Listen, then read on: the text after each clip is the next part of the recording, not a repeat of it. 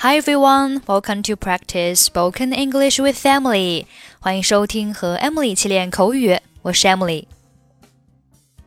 okay today's sentence is I'm sure it will work if you can persist. I'm sure it will work if you can persist. I'm sure it will work if you can persist.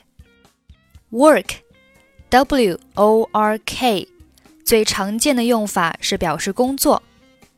Work 还有其他的意思，比如说机器或设备运转。电脑不工作了，我还是买个新的吧。The computer doesn't work.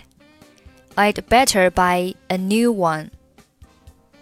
第二种意思是想法、系统或方法奏效。我的计划终于奏效了。My plans finally worked. 如果你想通过节食减肥，我保证不会奏效。If you want to lose weight by dieting, I'm sure it will not work. 第三种用法表示药物起作用，比如说，安眠药对我不奏效。The sleeping pill doesn't work for me. Persist, P E R S I S T，动词表示坚持。Persist in doing something 就是坚持做某事。他坚持放弃相当好的工作，开始穷游。He persists in quitting his decent job and traveling on a tight budget.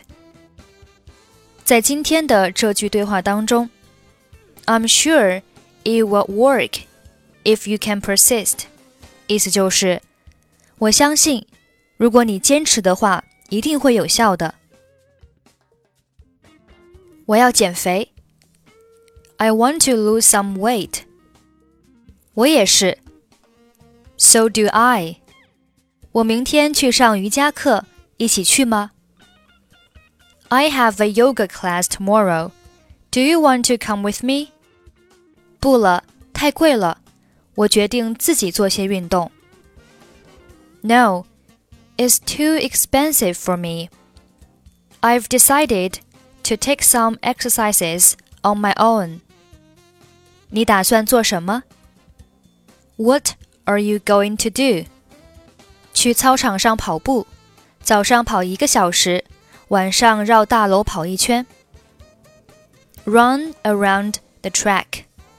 In the morning, I run for an hour, and in the afternoon, I run around the building. 不错，我相信如果你坚持的话，一定会有效的。Good, I'm sure it will work if you can persist. 希望如此。你愿意和我一起吗？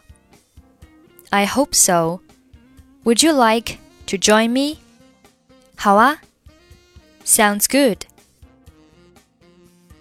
I want to lose some weight. So do I.